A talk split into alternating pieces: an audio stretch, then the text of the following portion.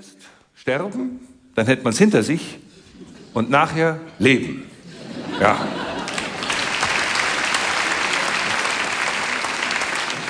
Dieter Hildebrand, der hat am 1. September 2013 den Erich-Kästner-Preis der Stadt Dresden bekommen.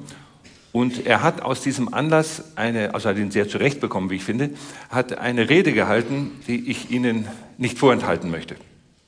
Rede anlässlich der Verleihung des Erich-Kästner-Preises.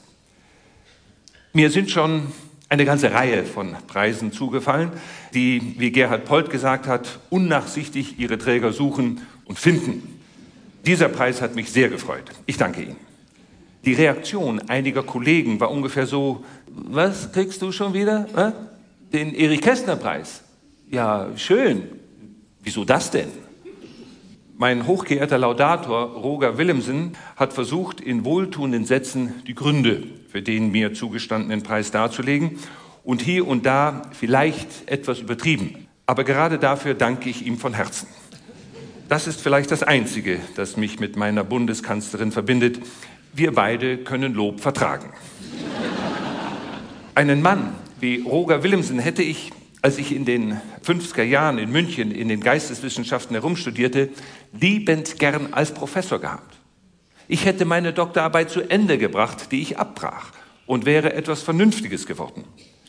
Stattdessen hörte ich missmutig Professoren zu, die die Weimarer Republik und das Dritte Reich mühelos überstanden hatten, nahmen an Kolloquien teil, in denen von Ossietzky, Tucholsky, Jakobsen oder Erich Kästner nie die Rede war, geschweige denn von Erich Mühsam, Toller oder Feuchtwanger, begann mich zu ärgern, schrieb eigene Texte und spielte sie in Laienspielgruppen vor, sofern ich Zeit dafür fand, denn ich musste ja mein Studium verdienen.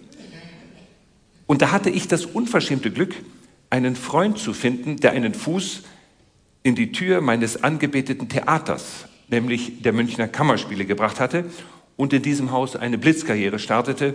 Und das war August Everding. Ich wurde da nichts, aber reingelassen, wenn ich wollte.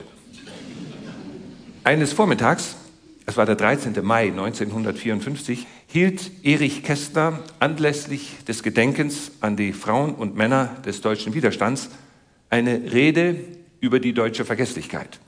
Unten in den ersten Reihen des Theaters saßen alle wiedergekehrten Emigranten, saßen Kortner, Holländer und sein bester Freund Hermann Kästen.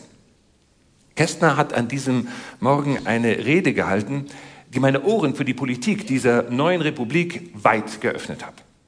Sie war eine der Ursachen, die mich bewogen haben, alle anderen Ziele aufzugeben.